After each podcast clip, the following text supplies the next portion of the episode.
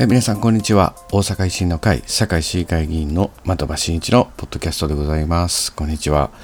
え本日はですね、えー、2023年の2月25日土曜日にですね、えー、収録させていただいております。第123回、えー、の収録とさせていただいております、え今ですね、現在堺市議会が議会、えー、開催中でございまして、えー、皆様にもご報告と思いまして、えー、放送させていただいております。え私ですね、え今回の令和5年度堺市議会第1回定例会本会議で、え対抗質疑行ってまいりました。え本当にしばらくぶりとなります、あの、本会議での質疑に臨んでまいり参ったんですけれども、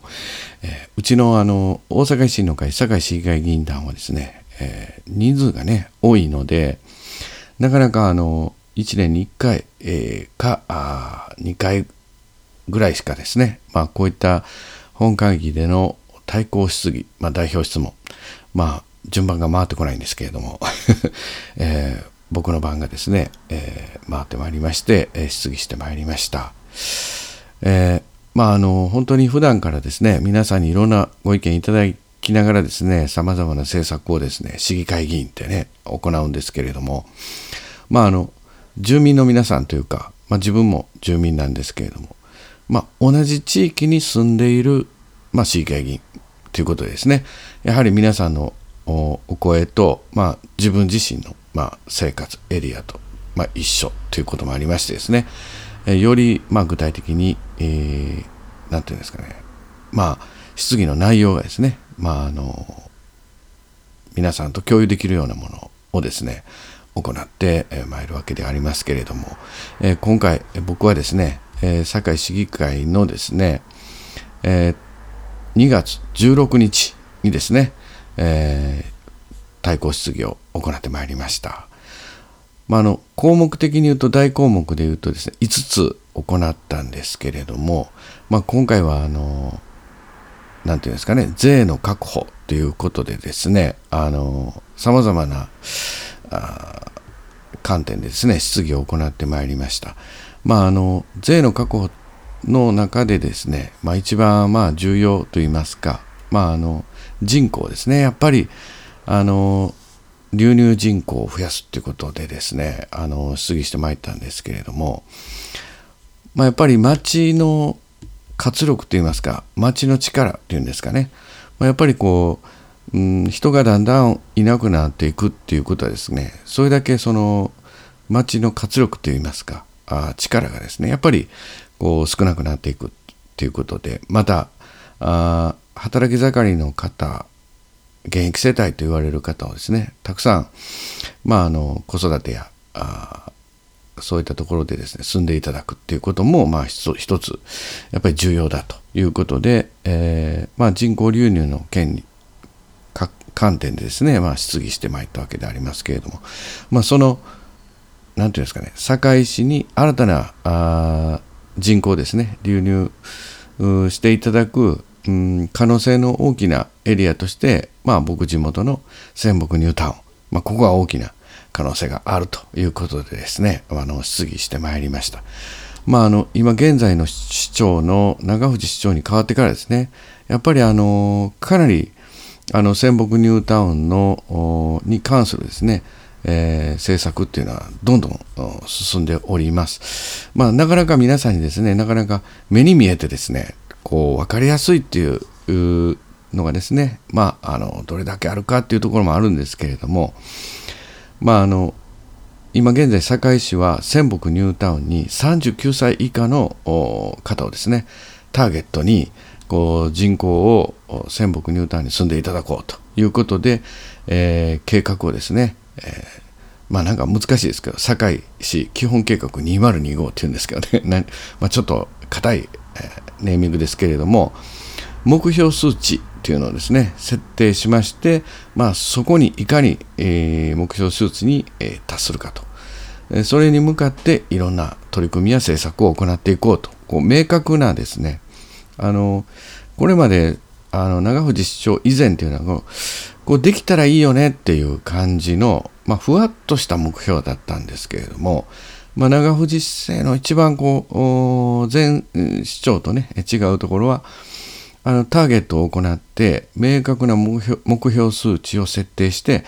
それに効果的な政策をどんどん行っていこうということで堺市ガラッと変わりましたんでね、え今現在仙北ニュータウン、まあ、そういうことで現役世帯進んでいただこうということで様々な政策を行っています。まあ、こういったところですね、今現在、この数字の手応えどうだと、どういった形で進んでいるかということでですね、質疑してまいりました。まあ、あの、今現在ですね、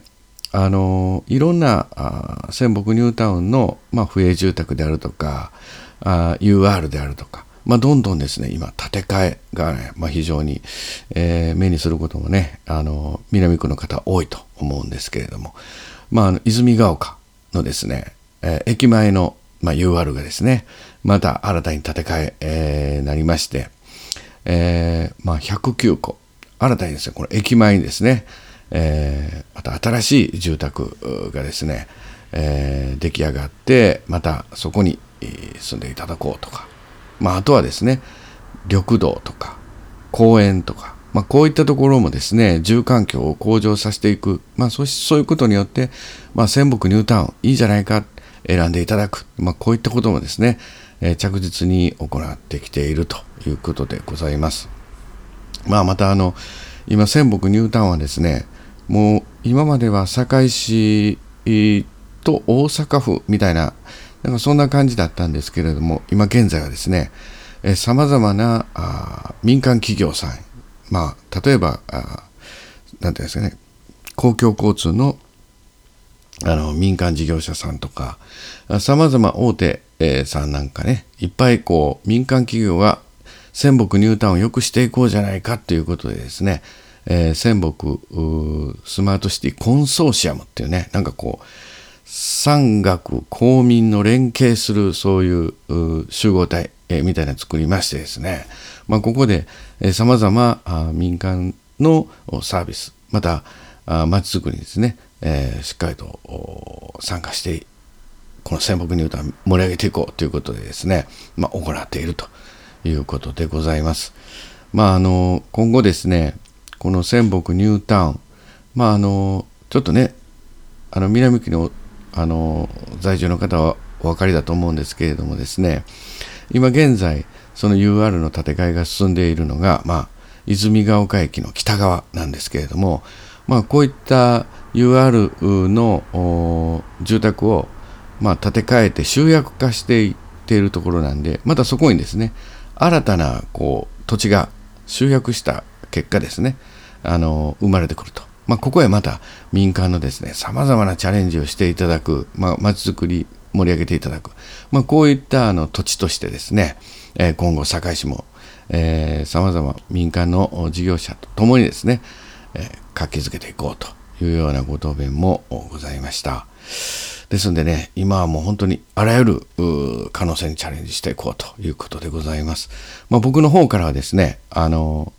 えー、ニュータウン内のうん移住といいますか、あ住み替え、まあ、こういったのをですね、以前からご提案させていただいておってですね、まあ、その辺の検討具合ということで質疑してまいりました。まあ、なかなかですね、あのー、まだ現在ですね、こう、大きく動いてない、動けてないんですけれどもですね、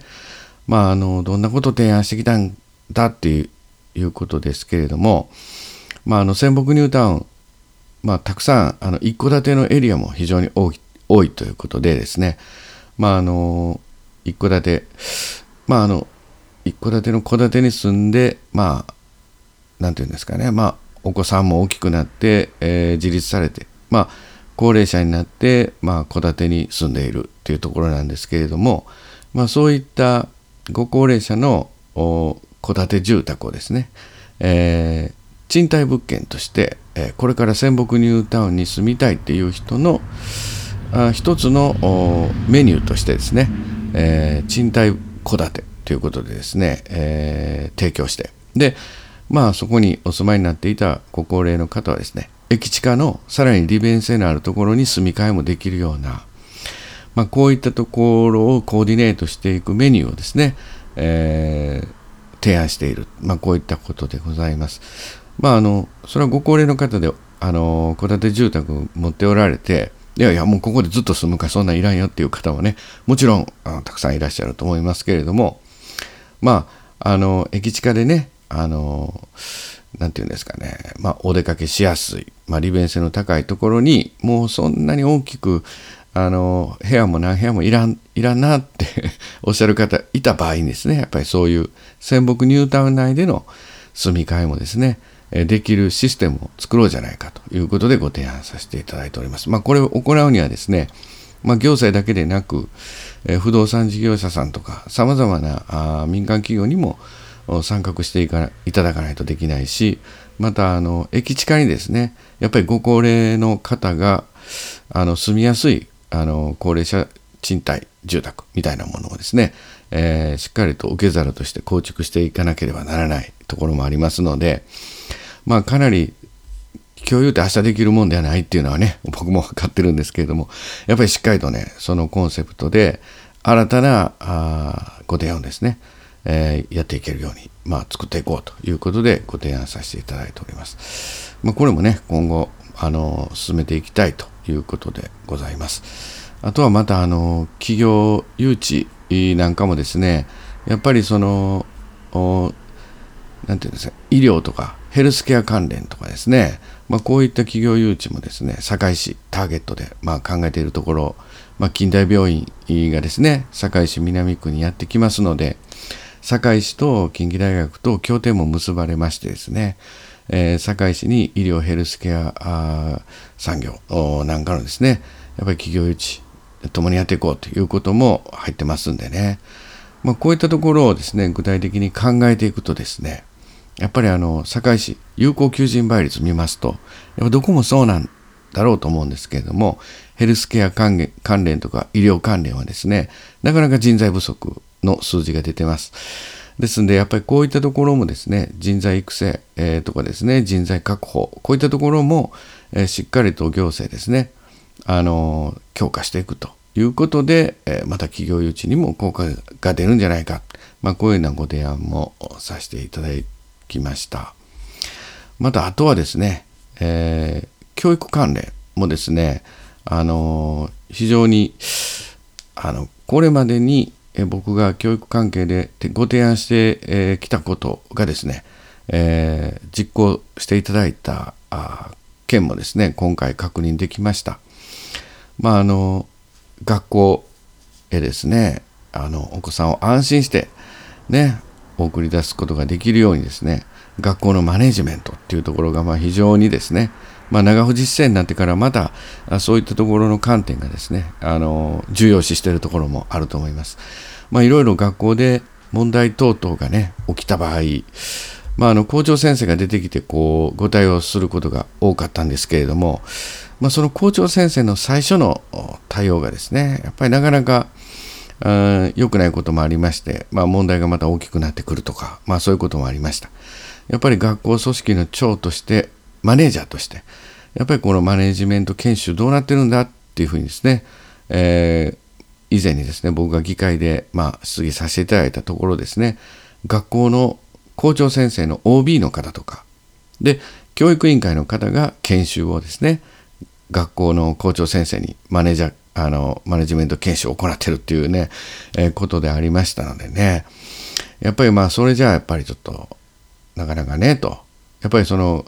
校長先生の OB がやってきて僕の時代はこんなだったんだよとかね。まあそれもわかるんだけどもやっぱり今あの時代はですねもっとこうさまざまな民間企業とかあそ体内で研修するんじゃなくてまあリスクマネジメントとか組織マネジメント、まあ、こういったところをですね、えー、しっかりと勉強研修できるようにですね外部に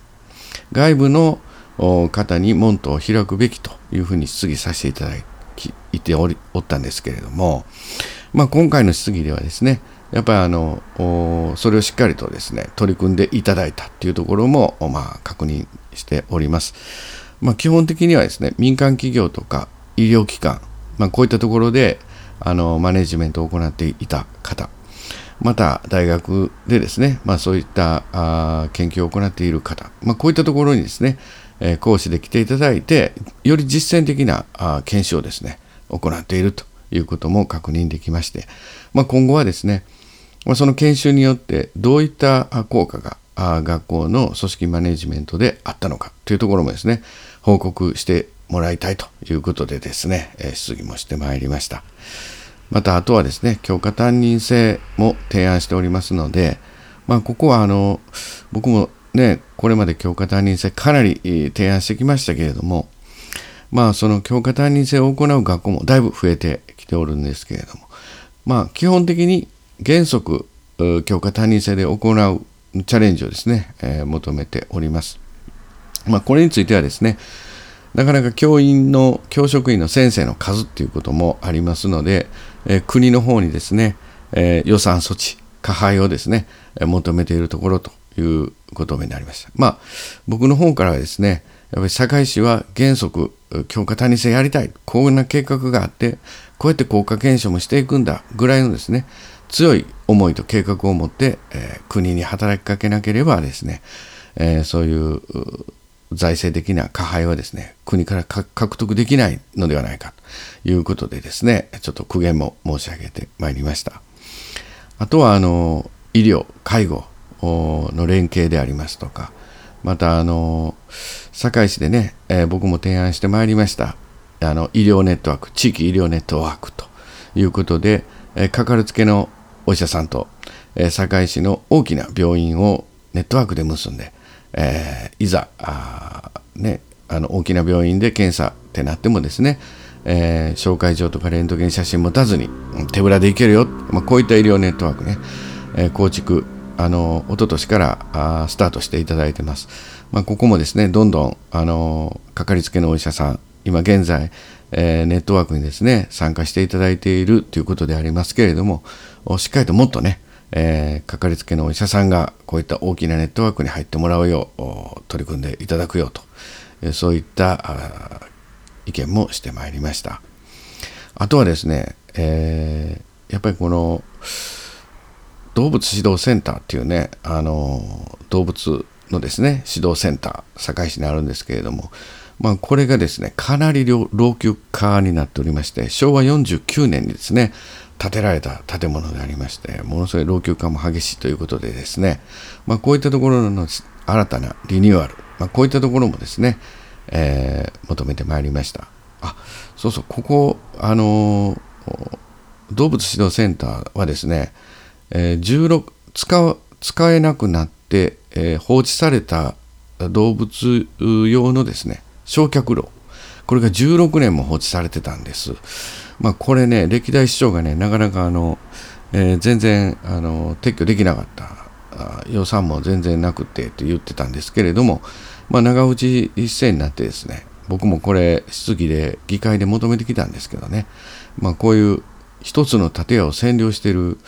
まあ、16年使われてない焼却炉を早く撤去してですね、まあ、このスペースを有効利用すべきとご提案してまいりましたけれども、これもですね、昨年撤去されたということでですね、今後、そのスペースをですね、あの、猫カフェみたいな形でですね、えー、リニューアルして、うん、なんかあの、保護猫をまた譲渡していく、まあ、こういった、あの、施設にですね、ちょっと猫カフェみたいな形で作っていきたいということですね、まあ、あの、こういうこともね、あの、出てまいりまして、まあ、これもしっかりやってほしいと。まあ、それやったらね、やっぱりこの焼却炉撤去して有効利用としてはいいんじゃないかということで、えー、進めてまいりたいなと、このように思っております。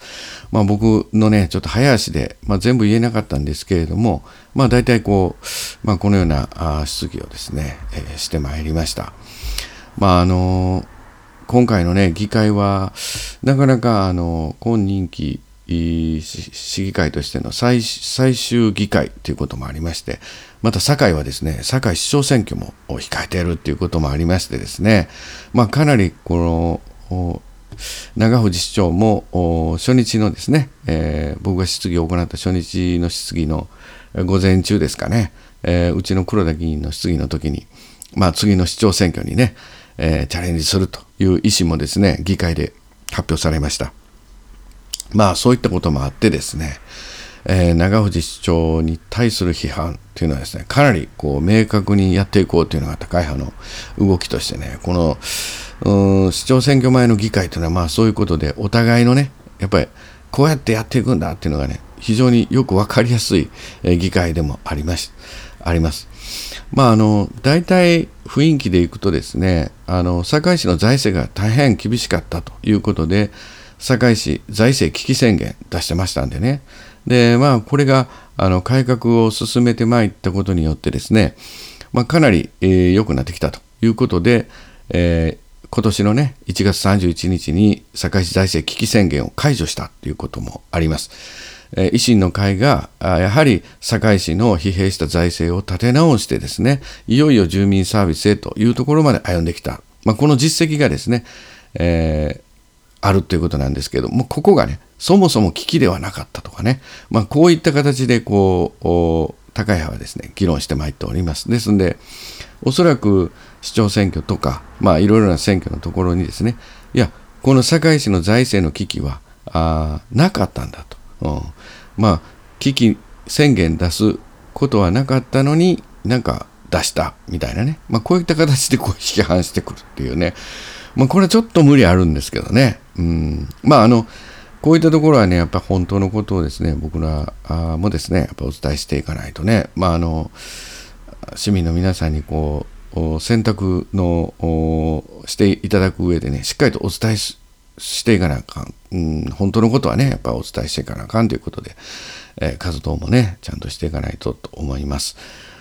まあ、こういった形でですね、えー、今議会はですね、まあ、あの、予算、えー、この長藤市長市政のですね、今任期の最後のですね、予算、うん、計上と、こういうことになりました。えー、今回の予算はね、かなりいろいろとですね、あのー、出てまいりましたけれども、まあ、あの、なんていうんですかね、あの、子供さんのですね、あの、2人目以降の保育料、これがですね、えー、完全に無償化になるということで、えー、令和5年度は第2子以降、すべての0歳から2歳児にですね、えー、保育料を無償しようということで予算も計上しております。まあ、これね、あのー、これがね、かなりあの皆さんのところにもお伝わり伝わりにくいと思うんで、ちょっとご報告させていただきたいなと思うんですけれども、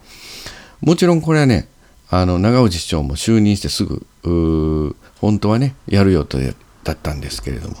やはり蓋を開けて財政のシミュレーションをしっかり行ったらですね、とんでもない財政の状況であったということもあって、えやろうと思ってたんだけど、まあちょっと改革を行って、財政をちょっとだけ立て直す期間がやっぱいるということで、え少し延期させていただいたところですね。まあこういったところがなんかこう、子供に冷たいなどなどと変換してですね、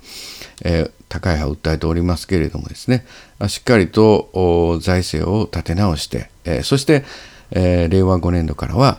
えお子さんの2人目以降、すべての0歳から2歳児の方のですね、え保育料を無償化、これをいよいよ行えるところまでやってきたということでございます。まあ、堺市においてはですね、あのやっぱりこの財政、まあ、あの前市長のですね、負の遺産とも言いませんけれども、まあ、かなりあの平成28年から財政のシミュレーションもせずに投資を行ってきた、まあ、こういったツケがですね新たな長尾市長の時代になってあの財政的に厳しいと。まああの高い派のおっしゃるようにですねまあおそらくですね、まあ、京都なんかもそうだと思うんですけどまあ自治体の財政っていうのは最終的にサービス切ったり増税したりするとですね最終的には回避できるんですけれどもまあ、こういうことをせずに、えー、改革を行って、えー、いこうと思うとですね、やっぱりそれなりに大変な仕事となっておりますのでね、やっぱり結果出るまでちょっと数年間かかったっていうところもあるかと思います。まあ、こういったところですね、しっかりと進めてまいってきている予算、まあ、こういったところですね、え、しっかりと今議会ですね、あの、最終日まで、え、議論してまいりたい、このように思っております。まあ、ちょっとこれ長々なりましたけれども、えー、て言うんですかね、えー、ちょっと議会が途中でありますけれども、えー、僕の久しぶりの質疑、えー、行いましたので、え、ご報告までにということでですね、え、本日は一人でなりましたけど、え、ポッドキャスト、早足で、え、説明させていただきました。まあ、あの、今現在ね、いろんなところで活動も行っておりまして、また、あ先日はですね、え、西林府議会議員の不正報告会、えー、なんかもたくさんご来場いただいて本当にありがとうございました。あの、僕の方の市政報告会もございます。えー、3月12日、日曜日、えー、泉ヶ丘駅ビッグアイでですね、えー、お昼2時からですね、行います。えー、本当に、あのどなた様でもお気軽に、えー、来ていただければなと思っておりますので、えー、もしお時間行ける方いらっしゃいましたらですね、また来ていただければなと思います。まあちょっとポッドキャストではなかなかあの時間が足りませんけれども、社会の未来、こうなっていくねっていうことでですね、皆さんにお届けしたいニュースもたくさんございますので、えー、ぜひともご来場いただければなと、このように思っております。ありがとうございます。まあ、あの、ポッドキャストね、本当にあの、聞いてますよってね、お声もかけもいただいて、本当にね、あの、なかなか、こうやって一人で喋ってると、もう実感わからないんですけれども、えー、お声かけいただくとですね、やっぱりこう嬉しくて、えー、続けていこうかなっていうね、モチベーションやっぱりね、高まります。ありがとうございます。えー、今まで、これまでね、えー、新人の方とかね、予定者の方来ていただいて、また、あちょっとね、えー、市議会新たに挑戦しようかっていう人なんかね、予定者っていうんですかね、えー、市政対策員かな。うん、まあ、こういうような方をですね、お招きしてですね、またいろいろ話も聞きたいなと思ってますね。え、またあ、お時間の時にお聞きいただければなと、このように思っております。えー、よろしくお願いいたします。えー、ちょっとね、長くなりましたけど、この辺りで終了させていただきたいこの思思います。噛みましたけど、えー、それでは皆さん、本当に最後までお聴きいただきましてありがとうございました。失礼いたします。的場真一でした。